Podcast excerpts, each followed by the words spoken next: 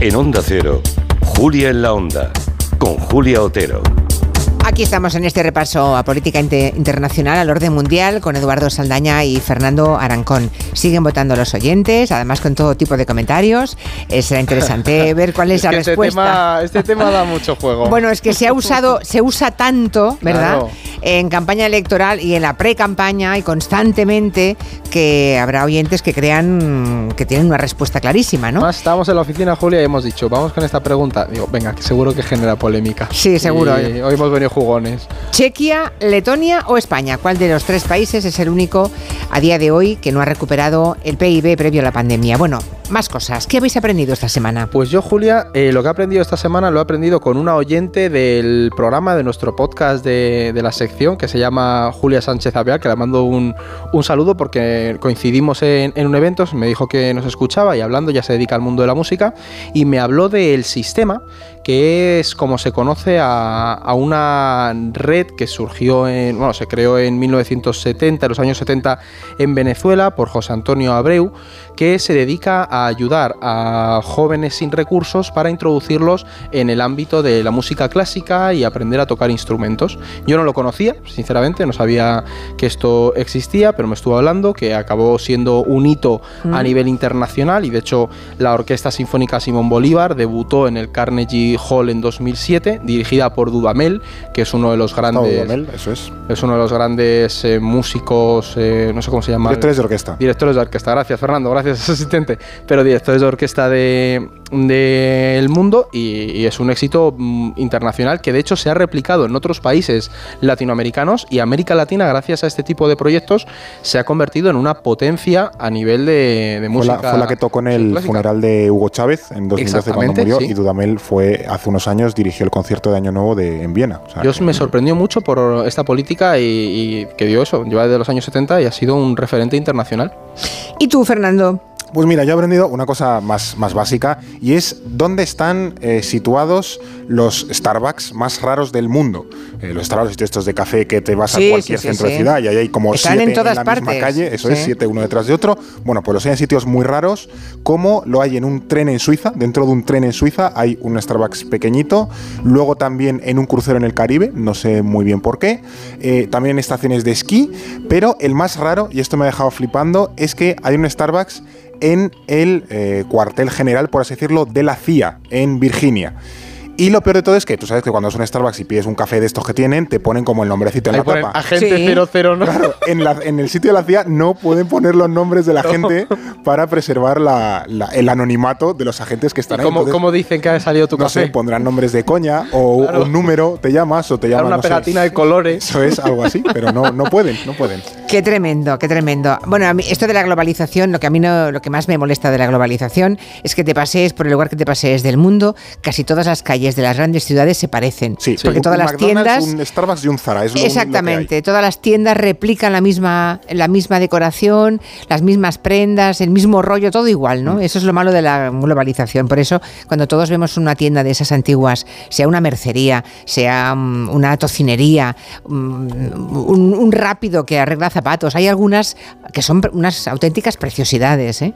Hay tela, por ejemplo, las tiendas que vendían tela, retales de tela, ah. ¿eh? había los rollos, hay algunas, por ejemplo, mi pueblo, Monforte, una la han convertido en un bar, pero han hmm. mantenido el mostrador y la parte alta donde estaban colocados todos los rollos de tela, ¿no? Todos, y, es una preciosidad. Y hay algunas tiendas preciosas del pasado que, han que van desapareciendo, quedan cuatro. Las ¿eh? mercerías. Yo lo sé porque mi hermana se dedica a este da mucha pena, y las mercerías se van desapareciendo poco a poco. Eso es complicado. Sí, prácticamente no queda ninguna. ¿eh? Acabarán volviendo como los sitios estos de pan artesanal. Ay, ojalá. Sí, ojalá, ojalá. Bueno, preguntas que hacen los oyentes para Orden Mundial.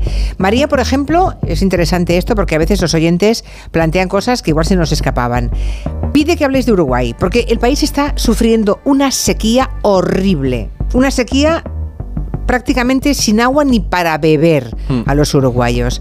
Y no sé qué le podéis contar. Es, pues verdad, es una situación que no se habla mucho en los medios. Además, esta seguidora es, uruguaya, porque es verdad que nosotros tenemos muy buena relación con, con, otros medios allí en Uruguay y hemos aprovechado también para preguntarles, porque lo habíamos leído y no nos hacíamos a la idea de la gravedad de la situación. Y lo que nos han contado es que la situación es realmente grave. De hecho, están a semana 10 días de vista de reservas de, de agua y están poniendo en marcha políticas, obras públicas para poder desviar agua, sobre todo a la zona metropolitana de Montevideo. De Que la mitad del país ahí. Claro, o sea, son 3 millones de habitantes y un millón y medio, un millón ochocientas mil personas viven en ese área metropolitana. Y la cuestión es que han acumulado dos años de muy pocas lluvias, un año eh, especialmente escaso, sobre todo este otoño-invierno, que ellos, ellos ahora mismo están en invierno. Claro, es el otro hemisferio. Y están a la espera de que empiece a llover en primavera, pero la situación es tan grave que de hecho desde Argentina Alberto Fernández se ha ofrecido a, a llevar agua o ayudar a Uruguay a poder Pero tener un para que veas, de Julia, la gravedad del- de, de la sequía y para que los oyentes tengan una referencia, no es una sequía como la que estamos acostumbrados en España, de bueno, es que no llenamos la piscina o no lavamos el coche, es que están mezclando agua del mar con agua dulce Sí. para poder extender el agua potable. Tremendo, sí, Ese es- sí. es o sea, no es, no es una cuestión de Es bueno, que esto pues, puede, puede provocar incluso exiliados climáticos de Uruguay. ¿eh? mezclando agua, agua del mar, cogiendo agua del mar para mezclarla con el agua dulce y entonces tener Sin un agua me dices que sin desalinizar No, no, siquiera. claro, claro, claro. no, no. Directamente mezclar. agua- y además que ya han, han excedido los niveles aceptables de salinidad que recomiendan las autoridades internacionales y a pesar de eso, eso es el agua que tienen. Es que tienen agua para una semana, 10 días. Es que no, no tienen más. Es que mira, de hecho uno de nuestros amigos allí nos decía que los sectores más vulnerables ahora tienen acceso a dos litros de agua embotellada diaria y que tampoco es recomendable, se está dejando de recomendar el usar agua del grifo ahora mismo para, para cocinar.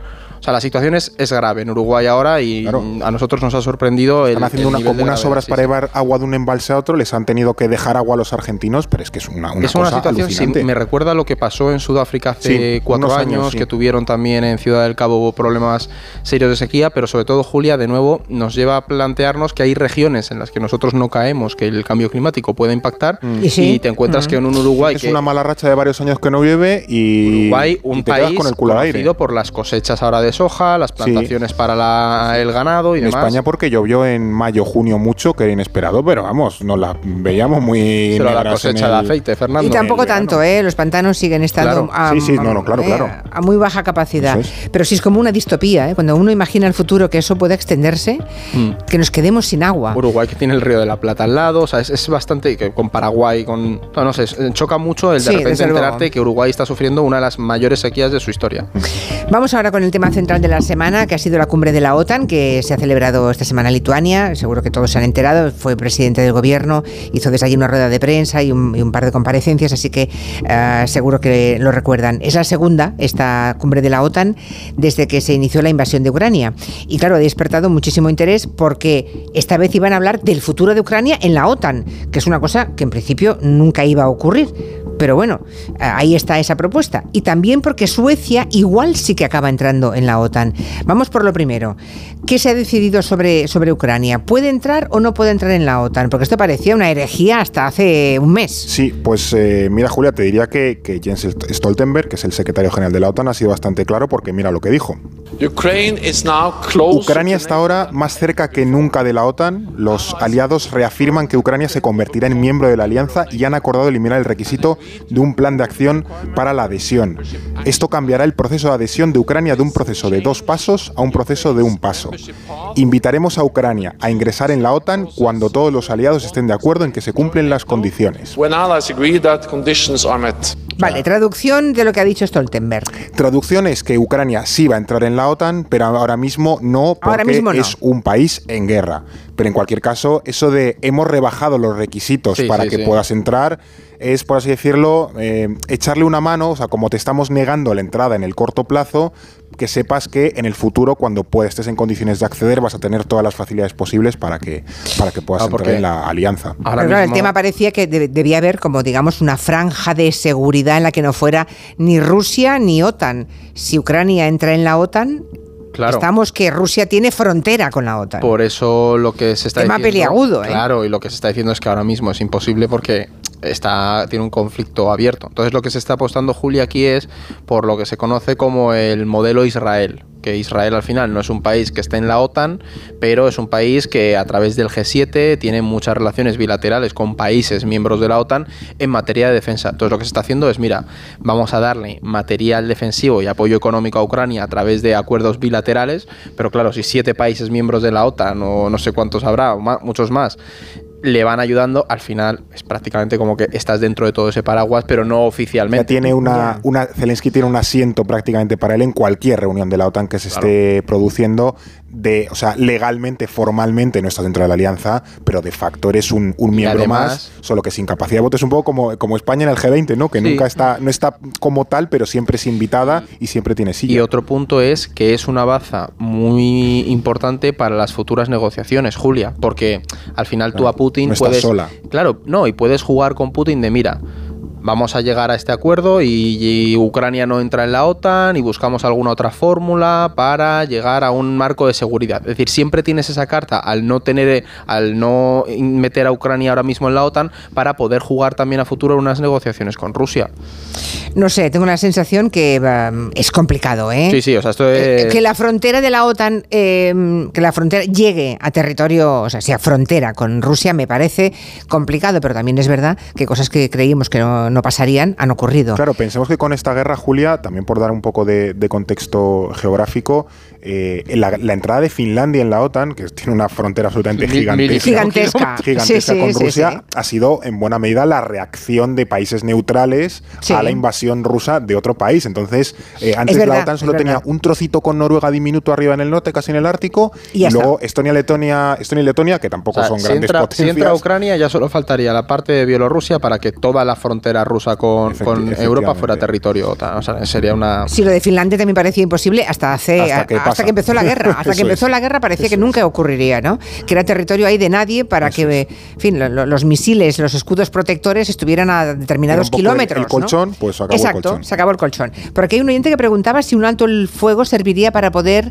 entrar en la OTAN a Ucrania. No, O sea, yo te diría que no. No, porque de, de nuevo, si la situación de seguridad no es muy clara y estable, tú corres el riesgo de que al mínimo ataque se tenga que activar el artículo 5 y eso llevaría a una confrontación directa entre la OTAN. Es la guerra, es la guerra mundial. Planteate, Julia, que la ayuda militar que se le ha dado a Ucrania no se la ha dado la OTAN, se la han dado países miembros de la OTAN de manera eh, bilateral. O sea, coordinados por la OTAN, pero... Pero la OTAN no se ha inmiscuido oficialmente en esto precisamente para evitar como mm. que Rusia te diga, estás eh, involucrada de manera directa. Mm. Eso se ha mantenido un poco esa distancia. Y ya que hablábamos de, Suecia, eh, si entra Suecia, decíais, recordemos que Turquía se, negaba sistemáticamente la entrada de Suecia porque los suecos eh, habían recibido, Suecia fue destino de muchísimos ciudadanos kurdos que Turquía considera terroristas.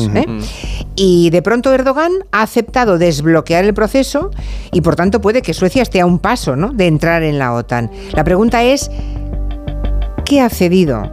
O sea, eh, ¿por qué ha cedido Erdogan y a cambio de qué? Porque Erdogan no da puntadas sin no, no, no. Si él dice, vale, que me avengo a estudiar que entre Suecia, será por algo que le interesa mucho. Sí, sí, totalmente. Aquí sobre todo lo que hemos visto es por parte de Suecia, Julia, que se han comprometido a endurecer mucho más su política antiterrorista, y aquí estoy poniendo comillas, porque es básicamente perseguir a esa disidencia. Y devolver a mucha gente a Turquía. Exactamente. Y luego aquí hay que entender siempre, y esto lo decimos mucho cuando hablamos de la política de Erdogan, y es que la economía importa mucho, Julia. Entonces, ¿qué pasa?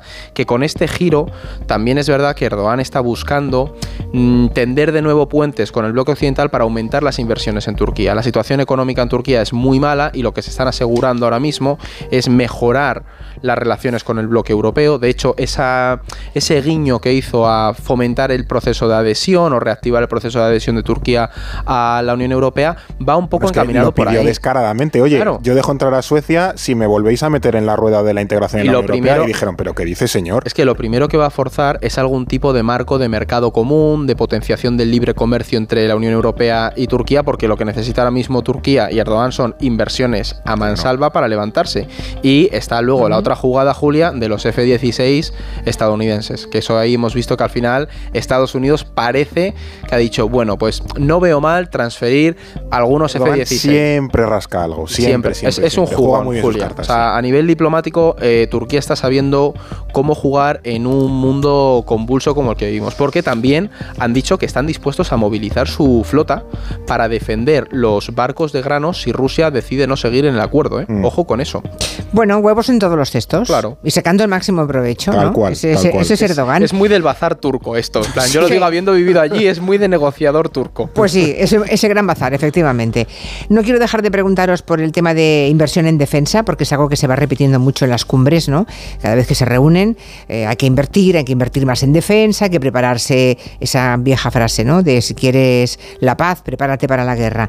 Lo que sí es verdad es que Europa dependía mucho de Estados Unidos en el tema de defensa y ahora parece que Europa quiere ser un poco más autónoma y quiere, dice, invertir más en defensa. Y de hecho es lo deseable, que Europa sea más autónoma en materia de defensa para no depender tanto de Estados, Unidos, como nos ocurre ahora. Además con la cumbre esta y es curioso que está empezando a cambiar, a endurecerse el rato de la defensa, porque antes era los países de la OTAN, en su mayoría, deben alcanzar el 2% de Producto Interior Bruto en, de gasto en, en defensa. ¿no? Ahora mismo el discurso está cambiando a, bueno, los países miembros de la OTAN deberían estar asignando ya como mínimo el 2% en defensa. Esto también abarca una, como, como bien apuntabas, una industria en un momento de bastante convulsión internacional. Pensemos también que en 2024 corremos el riesgo de que vuelva Donald Trump a la Casa Blanca. Que Biden está bastante mayor.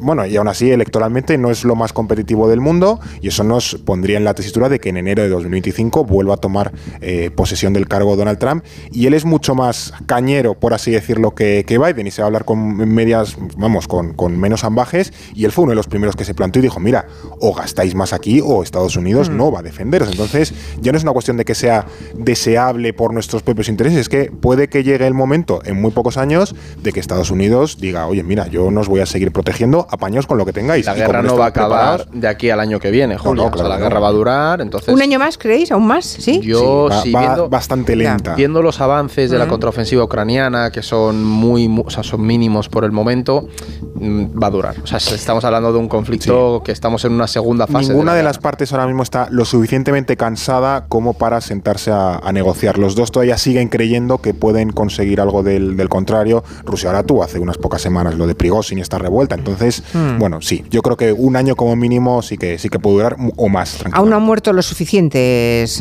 básicamente, Las suficientes personas, ¿verdad? Todavía hay carne fresca que enviar al frente. Bueno, noticias de la semana. Miremos a Israel un momentito porque hace unos meses contamos que el gobierno quería impulsar aquella reforma eh, para tener dominado y controlado al Tribunal Supremo de Israel. Las protestas fueron de tal calibre, tan masivas, que al final este hombre se echó atrás.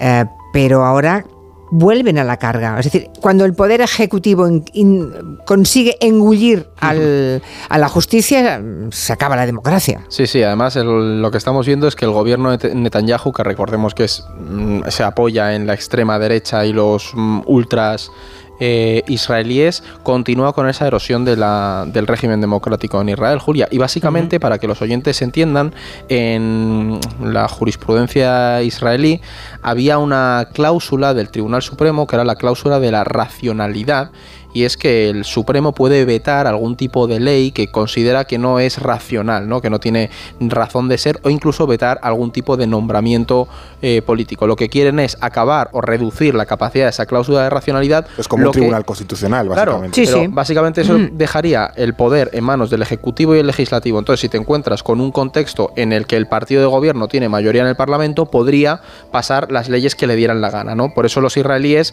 están viendo que este es uno de los pocos eh, frenos que quedan para defender la democracia en el país. Y estamos a un voto o unas votaciones de ver si se aprueba o no. Se quiere aprobar para finales de este mes y si se aprueba, las calles en Israel van a arder y veremos protestas masivas de nuevo contra Netanyahu e incluso desde eh, organizaciones como empresas o funcionarios públicos.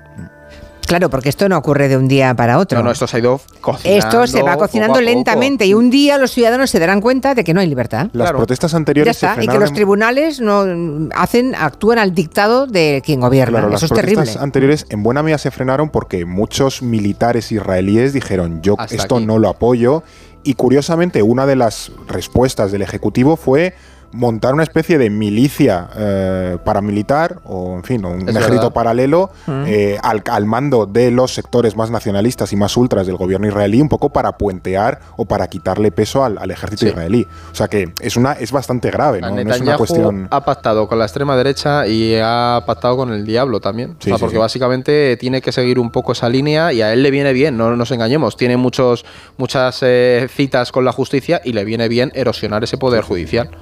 Bueno, vamos a resolver la pregunta de la semana que hemos planteado. Era cuál es el único país de la Unión Europea que a día de hoy no ha recuperado el PIB previo a la pandemia. Bueno, eh, las opciones que daba orden mundial eran Chequia, Letonia y España. El 39,5 cree que es España, el único país que aún no ha recuperado su Producto Interior Bruto, 39,5, seguido de cerquita por Chequia, que creen el 36,6, que es el país que más ha tardado, y en último lugar, Letonia con un 23,9. O sea, la respuesta que dan la mayoría de la audiencia es que es España, el país de la Unión que no ha recuperado el PIB. Y, la respuesta correcta es Chequia.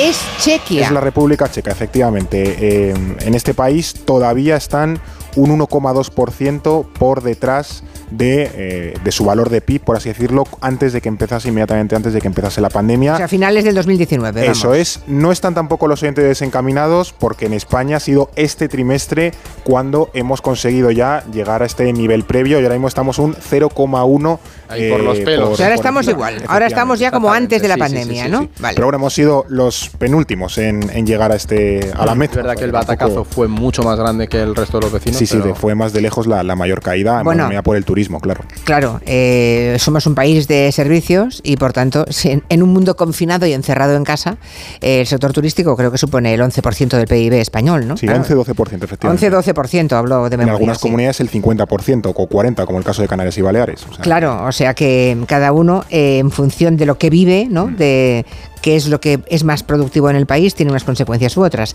Pero vamos, que mm, ha calado esa idea, ¿eh? porque por aquí eh, la gente cree que es España todavía, ¿eh? el 39,5. Eso es que los mensajes que intentan que todo lo veamos que veamos siempre la botella medio vacía, se van diciendo una vez y otra y otra, y mil más, y cien más, y cien mil veces más, para que la gente lo crea. Bueno, pues como mínimo ha servido la pregunta hoy para decir que España ya ha recuperado em, su Producto Interior Bruto de antes de la pandemia. Nos ha costado, nos ha costado, pero ya lo hemos recuperado. Ahora compartimos la fuente para que puedan consultarlo. y eso es. Muy bien, pues la semana que viene más. Muchas gracias. Adiós. Adiós, Eduardo Saldaña, Fernando Arancón, El Orden Mundial, en Gelo todos los jueves.